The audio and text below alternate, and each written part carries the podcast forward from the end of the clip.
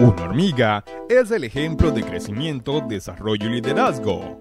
Las hormigas anticipan a todo. Y para cambiar el mundo, tenemos que ser como una hormiga. ¿Para qué un club? Somos el hormiguero. Arroba, alborotemos el hormiguero. Hola amigos del hormiguero, nuevamente estamos acá muy contentos de seguir alborotando el hormiguero y seguimos en nuestra serie de historias de cuarentena. Así es que alborotemos el hormiguero con el blog. Y el día de hoy tenemos un invitado muy especial también y los dejo con él. ¿Qué tal amigos? Mi nombre es Ricardo Orantes y mi historia de cuarentena es una paz que supera todo lo que entendemos.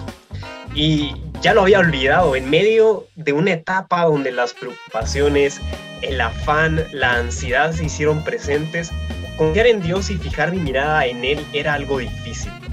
El 2020 parecía ser un año de transición y finalmente así ha sido, aunque no como lo esperaba. Fue en ese tiempo donde recordé lo olvidado, recordé que sin importar mi condición, necesito a Dios en mi vida más que a nada o nadie. Poco a poco empecé a buscarlo más, pidiendo que hablara a mi vida y Él con amor y gracia me llevó a los versos de Filipenses 4, 6 y 7 que dicen, no se preocupen por nada, en cambio oren por todo. Díganle a Dios lo que necesitan y denle gracias por todo lo que Él ha hecho. Así experimentarán la paz de Dios que supera todo lo que podemos entender.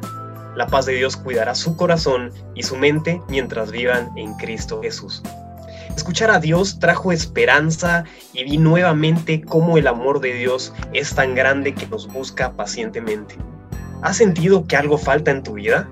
¿Las preocupaciones han sido constantes y agotadoras? ¿El afán, la ansiedad o tristeza son parte de tu día a día? Esto he aprendido de la mano de un Dios amoroso y compasivo. Primero, ora por todo. Siempre habrá momentos en los que las preocupaciones aparezcan, pero Dios no se olvida de sus hijos. ¿Qué necesitas este día? ¿Cuáles son tus sueños, metas y deseos? Presentar cada petición que tengamos es posible cuando tenemos una relación genuina e intencional con Dios. Hoy es un buen día para empezar a orar por todo y en todo momento. Segundo, practica la gratitud.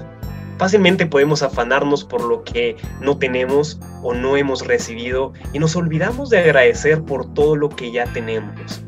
Darle gracias a Dios es fundamental para experimentar la paz de Dios en nuestra vida. Él ha sido, es y siempre será bueno. Luego de practicar el agradecimiento, comencé a experimentar más tranquilidad y seguridad de que Dios está en control. Ya saben, esa paz que supera todo lo que entendemos. Así fue como Dios reveló a mi corazón lo mucho que desea que viva para Él y mientras esto sucede, Él no deja de cuidarme. En tercer lugar, con alegría, sigue mostrando amabilidad y diligencia en todo lo que haces. Filipenses 4, 4 y 5 dice, Estén siempre llenos de alegría en el Señor. Lo repito, alégrense, que todo el mundo vea que son considerados en todo lo que hacen. Recuerden que el Señor vuelve pronto. Cada día es una nueva oportunidad para ser amables y considerados con lo que hacemos y con la gente que nos rodea. De esta forma podemos compartir el amor de Dios a los demás. No sé cuál sea tu situación, pero si algo he aprendido en este tiempo es que un acercamiento genuino y constante con Dios, siendo agradecidos y confiando en Él, es lo que se necesita para recibir los días, resistir los días malos, así como para vivir en los días buenos y recibir la paz la cual va más allá de nuestro entendimiento. ¿Qué esperas para experimentar esa paz que supera todo lo que podemos entender? Que Dios te bendiga.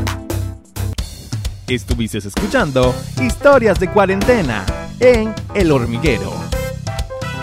Síguenos en nuestras redes sociales como arroba alborotemos el hormiguero en Instagram y en Facebook. Somos El Hormiguero.